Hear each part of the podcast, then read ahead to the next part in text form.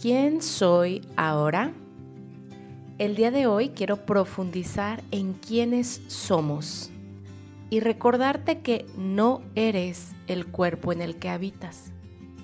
Por supuesto que tu cuerpo es tu vehículo, tu más sagrada caja fuerte en la que está guardado tu ser y por ende requiere de cuidados y atención diaria. Sin embargo, hoy quiero invitarte a reforzar el sentimiento de aceptación del ser energía que eres.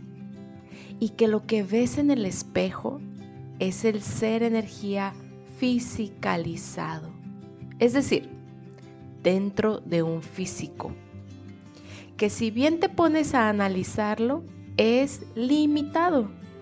Tiene que cumplir con leyes como la gravedad, el espacio, el tiempo, aunque aún no lo queramos. Y considero que este es el primer paso y el más grande de todos, cuando a sentirnos mejor dentro de esta piel se refiere. Aceptar. No es lo mismo que conformarme ni sinónimo de lamentarme por lo que me tocó.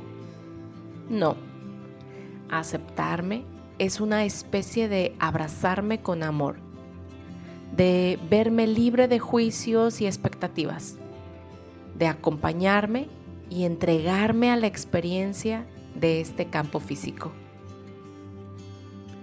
Algo que estoy actualmente practicando a diario, con mucha presencia y conciencia, es recordarme que no es lo que hago, sino lo que siento cuando hago o dejo de hacer, cuando hablo o dejo de hablar, cuando pienso o evito pensar algo. Quienes les dan rumbo a mis decisiones son mis sentimientos, pues ellos me dan la pauta en lo invisible de lo que veré a continuación en lo visible. Cuando me acepto, y lo practico constantemente porque para mí no es un acto de decir, ah, sí, me pongo frente al espejo y me digo, me acepto, Monse Ortiz, y ya. No, es un ejercicio diario, pero cuando lo hago y lo hago y lo hago, voy encontrando un sentido de pertenencia y un sentido de propósito también. Te lo explico. Al ir intensificando y manteniendo el sentimiento de aceptación dentro de mí, me siento más yo, más pura, más auténtica, más conectada con ese ser energía que no sabe ni le importan las formas, los espacios, los tiempos ni los límites. Además, me siento contenida apoyada, acompañada por una fuerza tan poderosa como el universo mismo.